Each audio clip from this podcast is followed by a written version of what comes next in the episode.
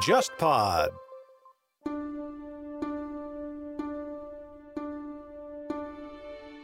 你好，忽左忽右终于推出了新一批的节目周边，这次给你带来的是一盒咖啡组合装，包含了五款由我精心挑选、风格各异的挂耳咖啡。每一款的主题都契合忽左忽右的一个栏目系列，包括谍海译文、古典历史、漫长的十九世纪、未来都市与体育政治。我个人非常喜欢这次的设计，也希望你能消费这款商品，以此支持忽左忽右这档节目。购买方式是搜索微信公众号“忽左忽右 Left Right”，在微信的对话页面回复“咖啡”两个字，即可收到购买链接。对了，我们在这次发售的咖啡礼盒里面藏了一份附赠的小彩蛋，等着你去发现。话不多说，赶快开始今天的节目吧。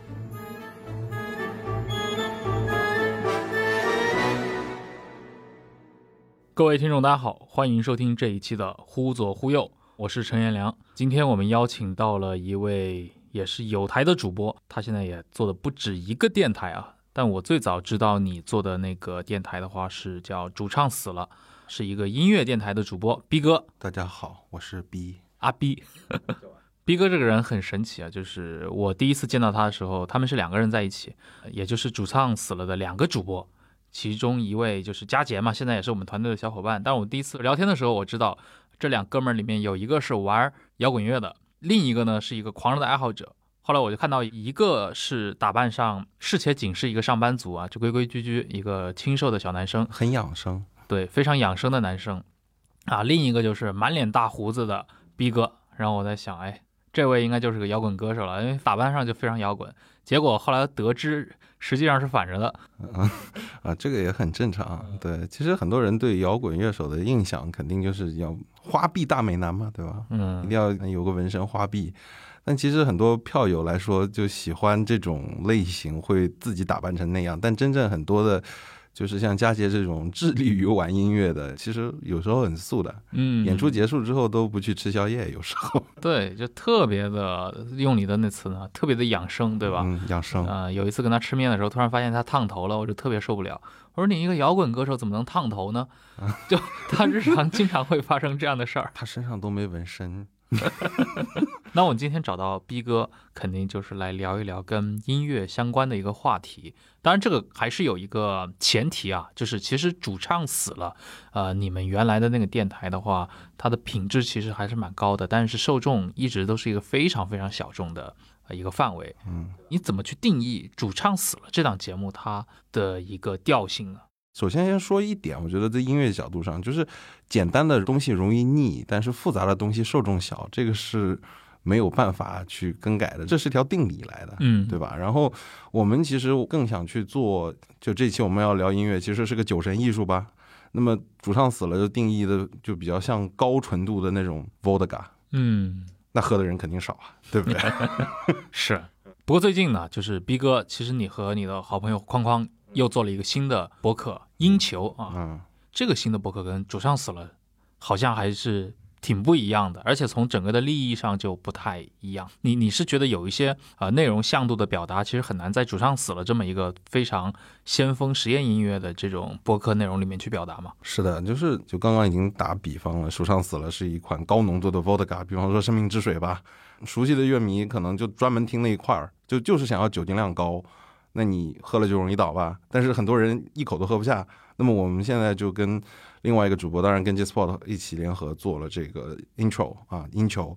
它就更像利口酒，或者说 B 五二那种啊，就是百利甜，你这谁都可以喝嘛，对吧？这音乐这个事情是这样的，就是感感感觉你应该去上一期杯弓蛇影，全是酒。我也我也是酒鬼，我们第十期其实也请了一个酒鬼过来做。嗯，其实那这种音乐类的自媒体吧，在视频赛道倒是有一些非常优秀的，YouTube 上有像我过去很多年也经常在关注的，像双琴侠。但是在播客里面，我感觉刨除掉视觉部分，其实挺难聊的，而且对于很多人来说，比如说我们在网易云音乐上听一首歌，大家对于就音乐的这种评价系统，其实大家认知的是差异非常大的。嗯啊，有的人认为好听就完事儿了，啊，有的人认为现代音乐都是玄学，对吧？很多是行为艺术。其实前段时间佳杰有一次跟我看了一个视频，他的一个朋友啊，嗯好像是在泰山上拉了一根弦，其实拉了一根电线啊，嗯从山顶到山脚拉了一根电线，以这根电线为弦，然后以整个泰山作为一个琴声，然后播了几个声音。然后我说，哎，这种你到底把它定义成行为艺术呢，还是音乐本身呢？对吧？我觉得其实这个东西其实挺有意思的。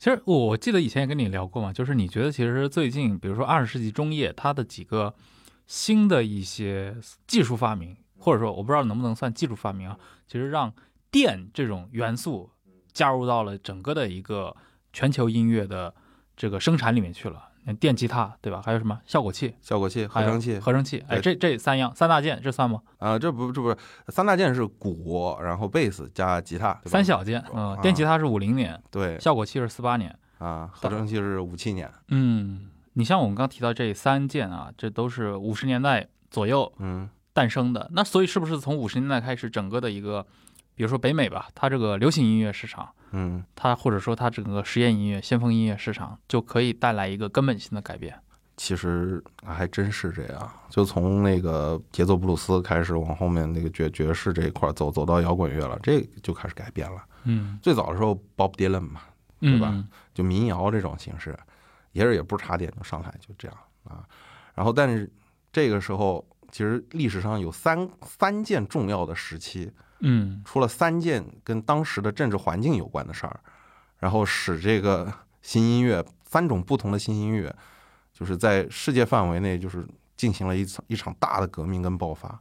啊，第一件就是伍德斯托克，一九六九年的伍德斯托克，然后又是接下来就是其实也不算是一件事儿吧，就是从跟跟七十年代，嗯，整个七七十到八十年代啊，纽约的地下朋克运动，嗯。然后最后到了九十年代末尾，这个柏林墙倒塌之后啊，这个柏林的这个电音 techno 的爆发。啊，techno 啊，就把这三种音乐，就是现在受众特别多，嗯，对，就是很有意思。咱咱们今天其实可以来好好的聊一聊这三类，对，它其实都不能算三类，它可以算是三波浪潮。对，三波浪潮，一波掀起来，就是第一波出来了之后，第二波出过来就是反第一波的，然后第三波出来又反第二波，你知道，就是搞音乐这帮人，就是想喝好酒，都都是后浪拍死前浪的故事。对对，音乐嗯真的就是后浪就出来，我要跟你反对，我要跟你对唱着干，你这搞得不行。呃，先是六十年代末在美国出现了伍德斯托克音乐节这一批人，那之后的像纽约的地下朋克运动，其实是反这一个伍德斯托克这批人的音乐理念的对有一些是反，再到最后就是 techno techno 出来，欧洲的那一嗯，其实也不是欧洲，最最早是美国，美国啊底特律开始玩的，然后后来传到欧洲了。这三波浪上都很有意思。伍德斯托克对应的是一个音乐节的场景，是一个户外的一个大的一个公公。嗯园或者主题性质的这啊，么一这个这个就是我们之前跟高林老师说过的，其实欧洲人从十九世纪末开始去讲那种所谓总体艺术嘛，啊，对总体艺术，你讲到后面就是这种大型的狂欢节、音乐节，啊，它是一个非常立体的，可以把所有的元素都集合在一个高度浓缩的一个时间单位里面去，对，比如持续一天到三天，甚至一个礼拜。可能像六九年，对吧？伍德斯托克就是这样一个，嗯可能在历史上都非常重要的这么一场盛事。但是中国人接受接触过的很少啊。很多年前那个，我以前我以前也给他们写过稿的那个正午啊，就正午故事，他的呃当时的主编叶三，他采访过一个呃张北海。啊，张北海是吧？对，张北哦海他是写那个就是侠影嘛，对他那张北海是一个算是老北京，但是这个人呢，在美国他是很早就去了，四十年代应该是四十年四五十年代就去了美国，然后待了半个世纪，他是亲身经历过伍德斯托克那个年代的，然后他也回忆过那个时代，但我后来的一个感觉就是，华人圈子里面亲身经历过的这场事件的人很少很很少，很少很少，对，但是大家非常愿意谈论它。你看，直到今天，很多我说自媒体或者公众号，或者跟音乐沾点边的，或者跟一些亚文化沾点边的，都最近可能好了一点啊。前几年那个亚文化特别火的时候，就老喜欢拿这个出来说事儿，甚至是翻来覆去的写。当然，可也可能是为了流量，也不知道这些作者是不是真的对这个东西感兴趣啊。你要不也向听众稍微介绍一下？就是嗯，就是我现在参加任何的音乐节有两点：第一，看音乐怎么样；然后第二，看体感怎么样。就是从音乐的角度来考虑，伍德斯托克非常值得去，但是嗯从体感的角度来说是极度差，是你奇差无比的。你指的体感是哪些就？是你比方说你到了一个音乐节场地，然后看到周围的环境啊，啊，对吧？然后周围的嗯怎么说呢？跟台上的互动，嗯然后看周围的餐饮配套的那个住宿，这这些其实都得看。就是你真真真实有这个，那你很消费主义啊，你还很你还对这些东西都是对，所以我不是嬉皮士。哦，对对对，我真的不是嬉皮。就人嬉皮士，说不定真的就喜欢这种，就是到处就扔垃圾，然后就赤身裸体住的脏乱差的那种环境里面听这种，对吧？啊，对对对，民谣摇滚什么的。啊，民谣摇滚。所以伍德斯托克他他他诞生的社会背景就很有意思。那为什么这个 Woodstock 呢，就是更有这个先锋性啊，算是第一波的浪潮先锋。其实你你你你去看那个六十年代啊，因为这个呃冷战的这个包括越战的这个社会背景啊，这些很多的这些人呐，他都之前的那些美国梦都破碎了，都都都想去寻找新的信仰。那么这个时候就很多人就哎就迷茫了，那就诞生了嬉皮士嘛。这些嬉皮士主要是干嘛呢？就是想通过这个违禁药品啊，然后和形而上的宗教来改变他们内心啊，相当于灵修吧，对吧？这个时候你这是搞一个 Woodstock，那这个 Woodstock 它音乐嘛，从音乐性上角度来说，哎，这个就是迷幻药最好的伙伴嘛，对不对？这四个嬉皮士搞个大事情就就请什么呢？请当时最最迷幻、最反叛的大师，就是。嗯、你像 The Who 啊，John Baez 啊，Young Generation 啊，这个 Jimmy Hendrix 这种，尤其是 Jimmy Hendrix 这个这个吉他啊，就是你听他那个那个挖音踏板，就是很很酸的。所谓所谓酸这个东西，就是它有非常高超的这个演奏技巧，还有这些关键是要迷幻的元素，这东西是一定要听了让人产生那种能够飘心儿的感觉，就是所谓飘心儿的感觉，就是库布里克拍的那个《太空漫游》，对吧？那最后那一段的那个视频，就是哎，就就彩色的往前飞啊，就是那那玩意儿。然后这帮人就为了嗑药，就听那玩意儿。那为什么说他先锋？就是因为这种情况真的是百年一遇，对吧？就是这种社会环境诞生这批人，这批人都要听这个玩意儿，而这玩意儿正好又新的出来，那么就是一个当时社会就没有认可。当时社会其实美国保守派的能力能这个力量是很强的，就是对吧？就是大家都要去教堂，都要去礼拜，对吧？然后。啊、听福音什么之类的，那你现在就就放到现在就是非主流啊，对吧？那就是当时社会的这些非主流，但是现在反过来看，我操，他们那时候特别酷嘛，对吧？哎，他就是就先锋在这儿啊，他凝聚了最离经叛道的这个举动，但是呢，他又非常的天真无瑕，就是说大家都其实不是想搞破坏，只是想想让更多的人了解有这种生活方式。那么它就是一个六十年代所有流行元素的一个缩影，就是。嬉皮士运动跟这个伍德斯托克，其实我从某种意义上来说都是相辅相成的。它代表某种新兴话语体系的这个出现，就搞得传统这些话语体系啊，就就就失灵了，就就不酷了。它就很酷，对吧？就是整个伍德斯托克它的主题是反战，其实就当时不是在打越南战争嘛，所以那么很多人爱与和平，爱与和平在那儿天天那个刷纸。OK，有一个人 Jimmy Hendrix。嗯，他是周一早上担任闭幕演压轴演出。Jimmy Hendrix 这个可以说是吉他之神了，到现在都没有超过的这么对这么牛逼的一个人。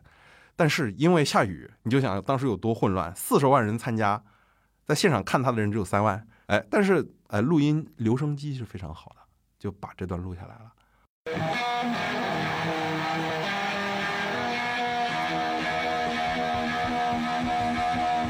接下来这一段，听众要稍微忍耐一下，也不知道，可能稍微忍耐一下啊，有点噪音的东西、啊。我们放一段原片啊，原片，OK。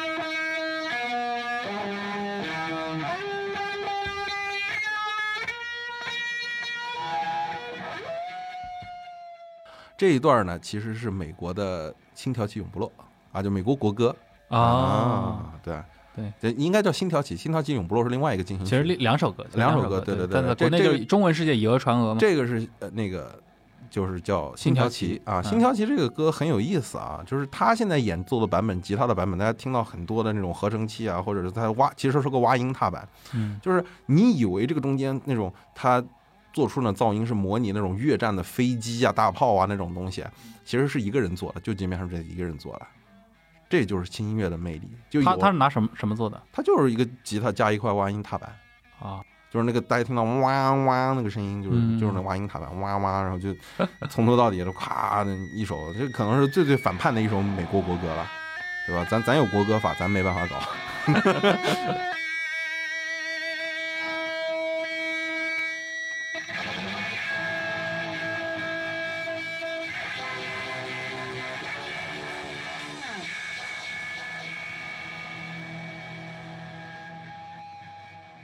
当时啊，很多人这个看听这首歌，哇，这个现场直接起立啊，落泪啊，然后哇，哎呦，所以所以我在想，其实你看八九十年代中国的摇滚，虽然咱们有国歌法，不能去搞，不不能去这样翻唱国歌啊，但是很多人翻唱国际歌，对吧？是不是也是受这个启发来的？有还有翻唱中国的军歌的也有嗯啊，很有意思啊。对对。哎，你刚提到那个 Jimmy Hendrix，他其实来到伍德斯托克，好像是因为鲍勃迪伦，对，他以为迪伦会去，去，然后他来了，迪伦没来。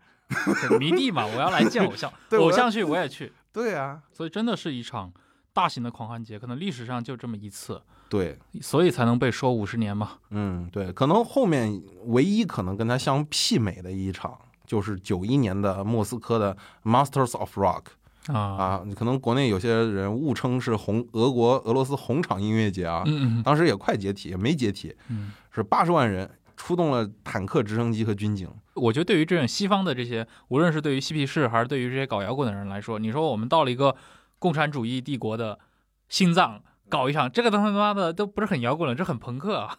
啊，都提到朋克这个词了啊，那么我们正好可以开始讲一下这个第二波的浪潮啊，这个朋克的地下运动，金属跟朋克是势不两立的啊啊，天王盖地虎，朋克哎操金属，这个这个，我们日常生活中啊，把它当成词汇的话是很容易乱用。朋，克在我的整个话语体系里面就等于，比如说反叛，嗯，对或，者说这个人，这个人很很很很那个，就啥事儿都要跟你对着干，嗯这个人就很朋克嗯，啊，就是啊对。但是本意本意里面呢，本意里边其实朋克啊就是嗯一，punk 种 punk 是一种自我毁灭的一种倾向，我把它定义为自我毁灭的倾向，嗯简单粗暴的自我毁灭。嗯嗯，你不能说它是一种乐种，当然它现在已经变成一种乐种了，嗯，也是很著名的。那么像七十年代的纽约朋克，就这帮人，就是他们要要发泄是什么呢？就是从心理学上说，人除了有有有生的欲望，还有死的本能。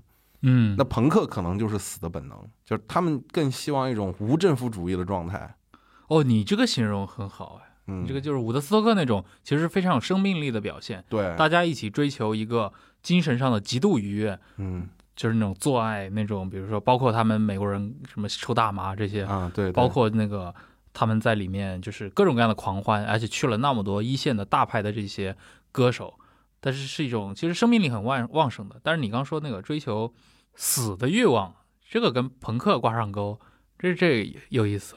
对啊，就是你我说你这人很朋克，或者中国十大朋克，他他不是说这个人就是呃想要这个打破规矩或者是之类的，那是革命。嗯叫朋克是什么？我我我操！我老子不想活了，这朋克 是吧？这干这事儿，我操，老子不想活了，操你妈！就这样，直接直接我就是拿起东西就身边手头有什么抄什么，然后我就就干干干点事儿，干完了之后老子就滚了，嗯这是朋克。没想过我要把你踢下去，我来坐庄。对，从来没有想过。其实朋克，你说七十年代的，就是那时候，就是为什么说会有这种朋克这种东西出现啊？朋克音乐出现，就朋克音乐大家听了很简单粗暴嘛，或者说三个和弦打天下啊。有有些人吉他学了三个和弦就可以组乐队了，就是朋克乐队嘛。嗯为啥？就是那时候很多的，那时候是华丽摇滚跟前卫摇滚正当红的时候，都是节奏布鲁斯那种练琴练个五十五年嗯十年，然后那帮老东西都头发花白，天天出唱片，然后就是卖钱，然后那纽约的很多年轻人说：“我操，我他妈一年也看不了多少演出啊！你们这个就跑过来，又票价这么贵，对吧？我靠！我我我们自个儿搞，嗯，然后就这就是朋克精神啊！我我我我们不要演最好的东西，我不要演成那样，就是艺术化，或者说我要啊唱 Pink Floyd 的那种啊生啊生命啊哲思啊，你们太不接地气了。嗯，我们他妈唱什么？就是来，我们再放一段啊，这个 经典的这个啊，你看根源朋克乐队了，他们叫 Pro Punk 这个乐队啊，这个地下丝绒 The Violent Underground 这个地下丝绒乐队可以说是众乐队中的乐队体会一下。啊，体会一下这首歌叫 Heroin。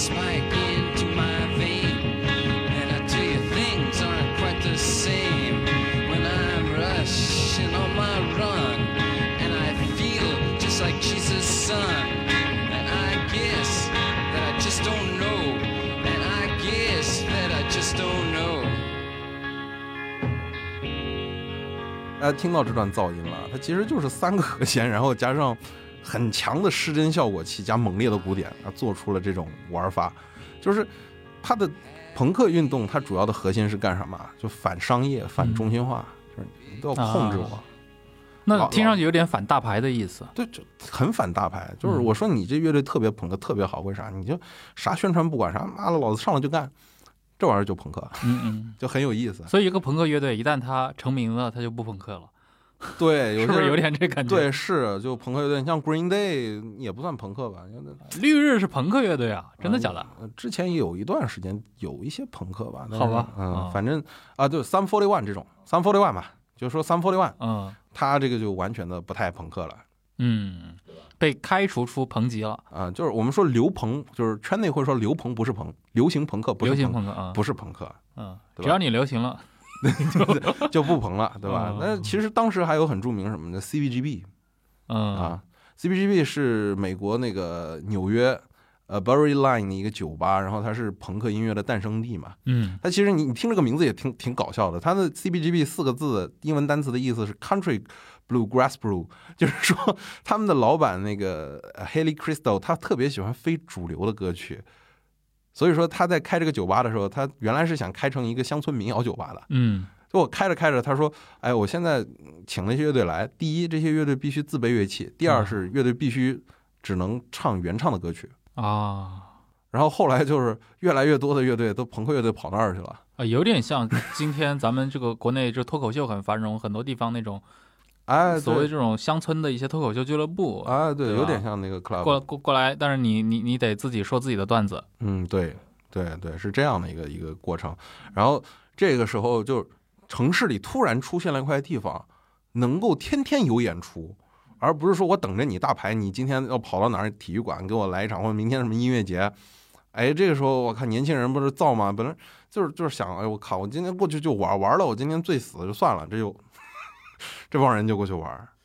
哎，对你提到这个 CBGB 啊，这个酒吧它是在纽约，对，它在纽约。它所以所以所以这个酒吧算是现在公认的是整个朋克运动的一个发源地。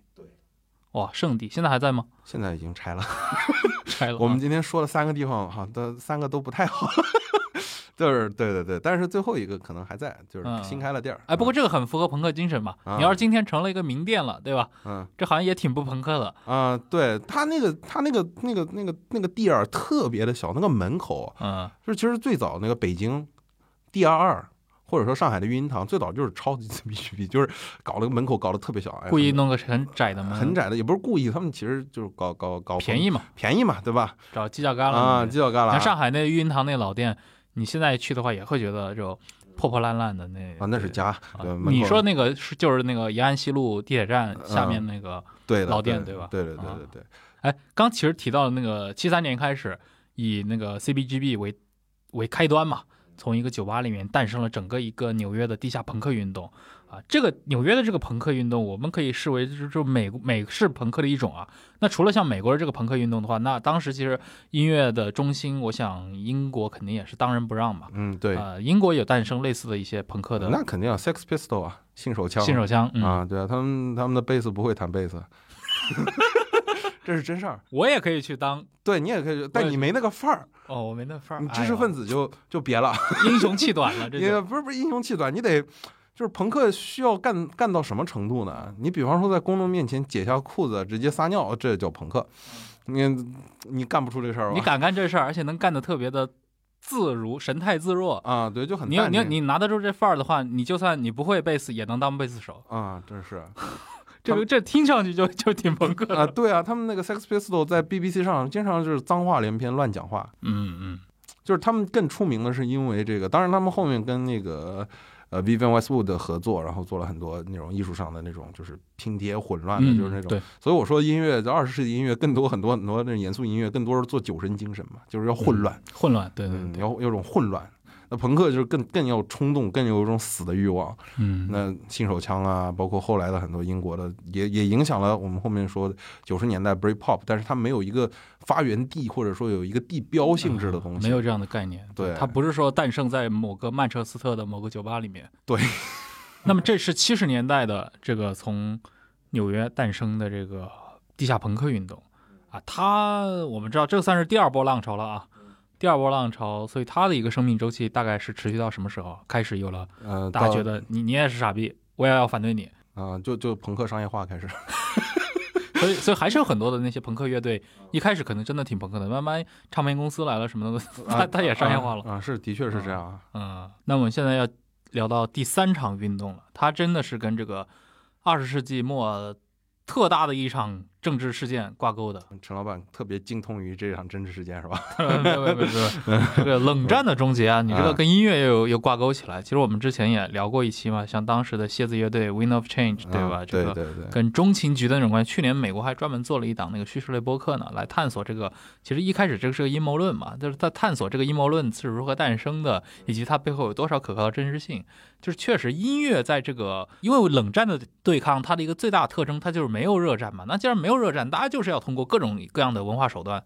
来进行互相的渗透也好，对抗也好，对吧？争取中间势力也好，啊，互相渗透与反渗透，对吧？那我想音乐在中间就是一个非常重要的元素。这其实是在咱们国家，对吧？我们的上一代其实都会知道，那当年八十年代，那可能就不是什么像朋克这些东西了，那可能就是一些更传统的、经典的一些流行音乐啊，邓丽君这对特别著名的靡靡之音嘛，靡靡之音，对吧？对你像当年那个费翔的《冬天里的一把火》，那那还有更多的了啊，对，但是我我我国的情况跟国外不太一样，非常不一样。这这就是每个国家自己的一个文化历史，对它和音乐是如何发生关系的对，对所以所以我觉得德国人特别适合玩 techno，就是这个道理，啊因为特别严谨。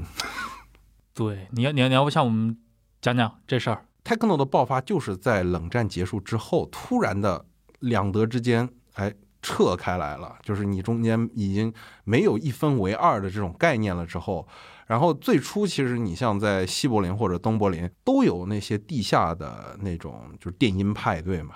就所谓的那个 underground party，然后 underground party 这个时候，我们可以去看一部片子啊，叫《极寒之城》，啊，也是讲冷战谍战的这么一个片子。就是你可以看到镜头里边，当然它是一个漫画改编电影，但是它拍的还音乐做的也很好，拍的也很真。就是两边都会东德西德都会去，啊，有有 club 各色各样的俱乐部在里边，就是啊，人家会去跳舞啊这种东西。德国人他晚上特别喜欢玩这个，你知道吗？然后突然这个东西一撤掉，忽然发生什么事儿呢？就是东德这帮人。西德的西德的人狂热的涌入了东德，东德的人狂热的欢迎西德过来，嗯对吧？那西德那个时候文化的那个可能欧美那边更多的东西嘛。然后西德这帮最早玩 techno 的人是谁呢？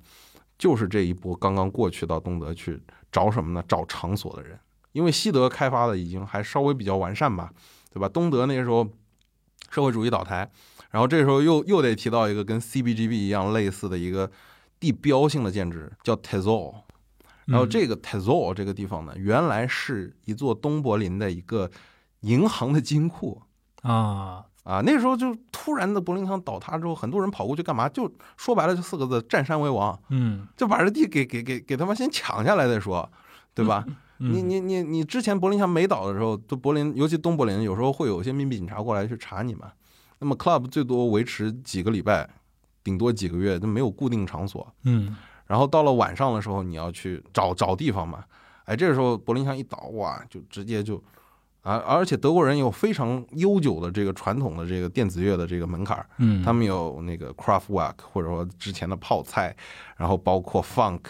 Electro 或者芝加哥的 House，然后电声的爵士全部融在一起，嗯，然后这时候美国底特律，哎，气质很相仿的一座城市诞生了 Techno，嗯，它这个应该怎么用汉字怎么形容啊？Techno 怎么去理解它？呃，高科技舞曲，高科技哦，舞曲我们能理解，就非常八十年代那种风格，也不是完全八十年代，它很多都是噪音，不是乐音，不是我们听到那种啊啊，我我还是我们还是先放一段吧，这个其实这个人还是来过，就是这个。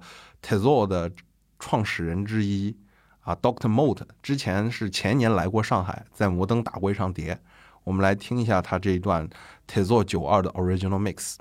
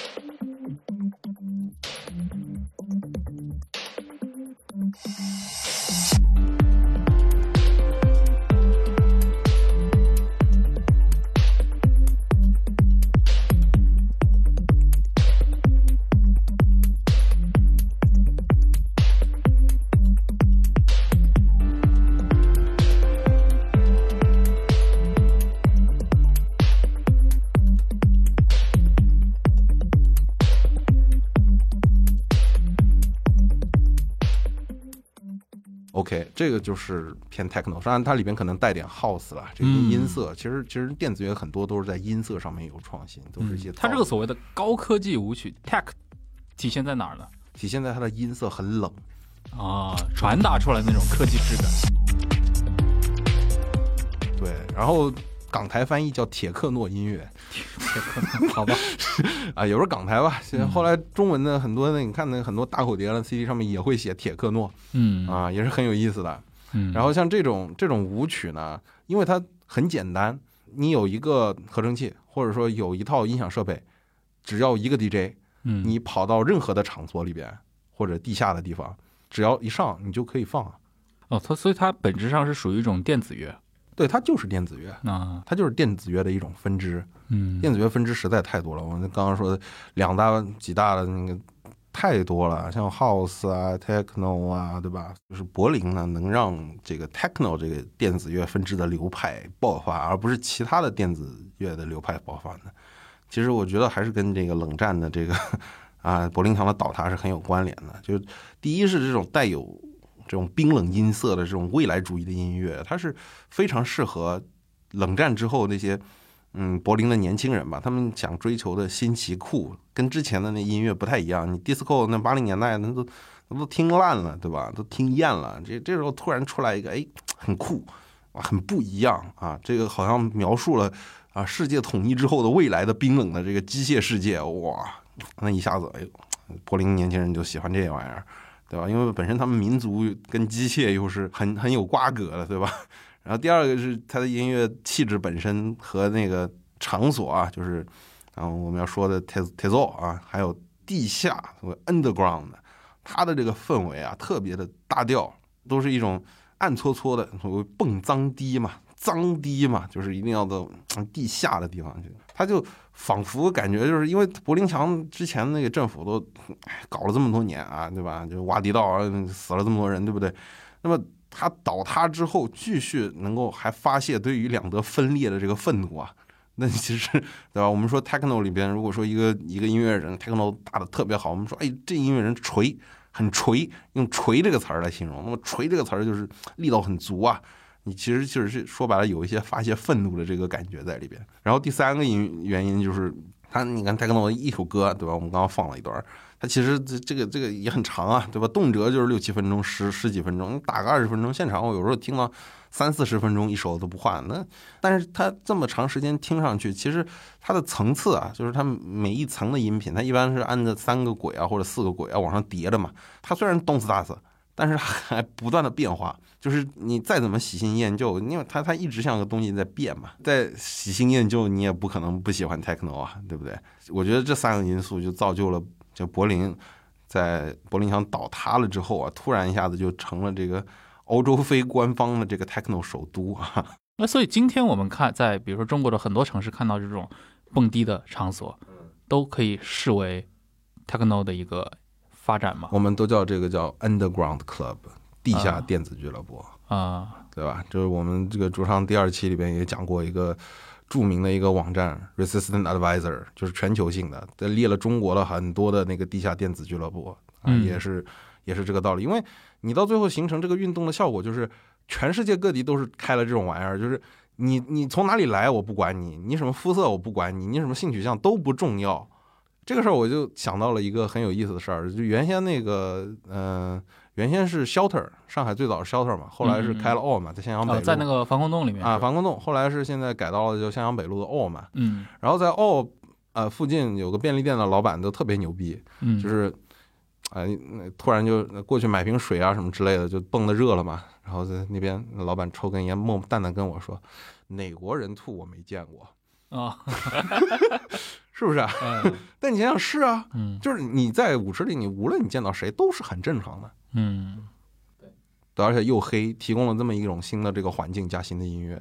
哎，但中国的这些啊，就是咱们国内啊，比如说我们在北京、上海见到的这些所谓的这些地下电子空间、这些迪厅、蹦迪的场所，基本上还是一个合法经营的，对他们都是合法经营的一个。这跟我们在两德这个统一期间。啊，那那那时候那真的是很多时候是就占山为王，这这地盘都没什么合同的。包括 live house 现在也是合法经营的，包括音乐节也是合法经营的。这个是人家开完了之后，我们要登记注册，或者说对吧？这样包括美国 movement 也会也会登记经营，这毕竟是个聚众活动嘛。但是当当时最早早期就就没有这个概念，完完全不是。对对，我们这他妈随便玩，嗯，结果发现啊，在金库里玩挺好的。对，而且你想，还是那句话嘛，就是这种铁幕对面的这一些。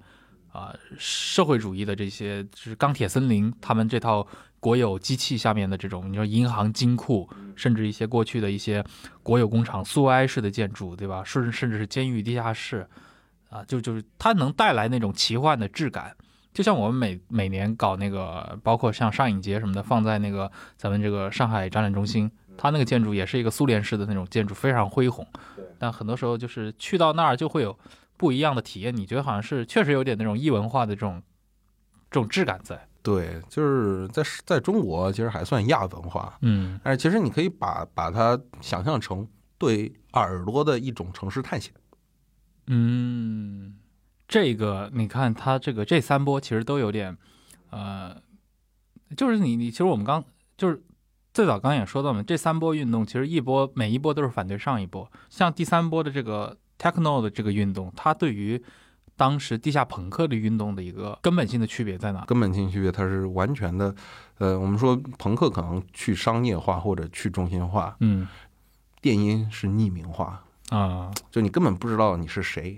我我我台上打，我不要认晚认识晚上这个 DJ，他打得好，OK，打的打的差我就走人，他也不要认识观众，对，他是这么一个东西，创作者。就发主体发生了变化，主体发生变化。比如说，我们英球第一期聊的 Daft Punk，两个人头头盔一盖，谁鬼鬼他妈知道你是谁啊？哎，不，但那个我的理解就是我那个你知道吧？就 Daft Punk 常年是我那个 Facebook 主页的那个封面啊。就但我的理解，他们其实也是大家就知道他们是 Daft Punk，对就是他那两个头盔已经是他们的这个，icon 了，符号了，对啊对对，但他其实戴头盔是想让你不知道他是谁，啊、就是他们他们俩可能日常也会出来喝咖啡什么的，都大不知道对，对其实 Daft Punk 里边一个成嗯员之前来上海有个有个酒吧打过碟，啊，但是没人知道他是没人知道他就是 Daft Punk，对，哇，这很传奇啊。很很有意思啊。对，但你们是怎么知道的呢？啊，那肯定的啊，就是有人就是乐就深度乐迷嘛，所以我们这种喜欢喝烈酒的玩意儿，对吧？啊，看一看，我靠，有有这这这个好酒来了，我靠，赶紧就大家传一下就知道了 哇，这个牛逼，这个牛逼啊，很有意思啊啊，呃，这三场运动啊，你看跨它涉及的年代啊、从六十年代到七十年代到九十年代，现在我们今天距离九零年已经或者距离九一年已经过去三十年了，没有新的一些这样的席卷全球的音乐运动吧？没有，到暂时还没有。抖音这种算不算？再创作媒体，这这从音乐角度来看，你说它算什么流派？二次创作，我这也不知道啊。但是的确有一个，就是大家共同去创作一个东西。现在这种开源的形式嗯，是越来越普普及了。嗯，但是你要说就是 old school 一点，老老老派一点，就是有一个靠你一两个人的能力把一个音乐给做出来，这个可能就比较少了。我觉得就是呃，音乐你根本不需要去阅读资料，你也嗯不要去想象理解，你用本能来体验，然后你就会明白了。嗯，最后我们在 ending 的时候嗯来放一首歌，嗯，致敬一下永远的摇滚变色龙 David Bowie 啊，嗯这是海盗电台的片尾曲，对，也是我很喜欢的歌手，是吗？嗯，对对对，那个电影我可能感觉一般，但是嗯，华丽摇滚啊，嗯我们来一首 Let's Dance。好，OK，嗯，感谢各位的收听，我们下期再见。拜拜。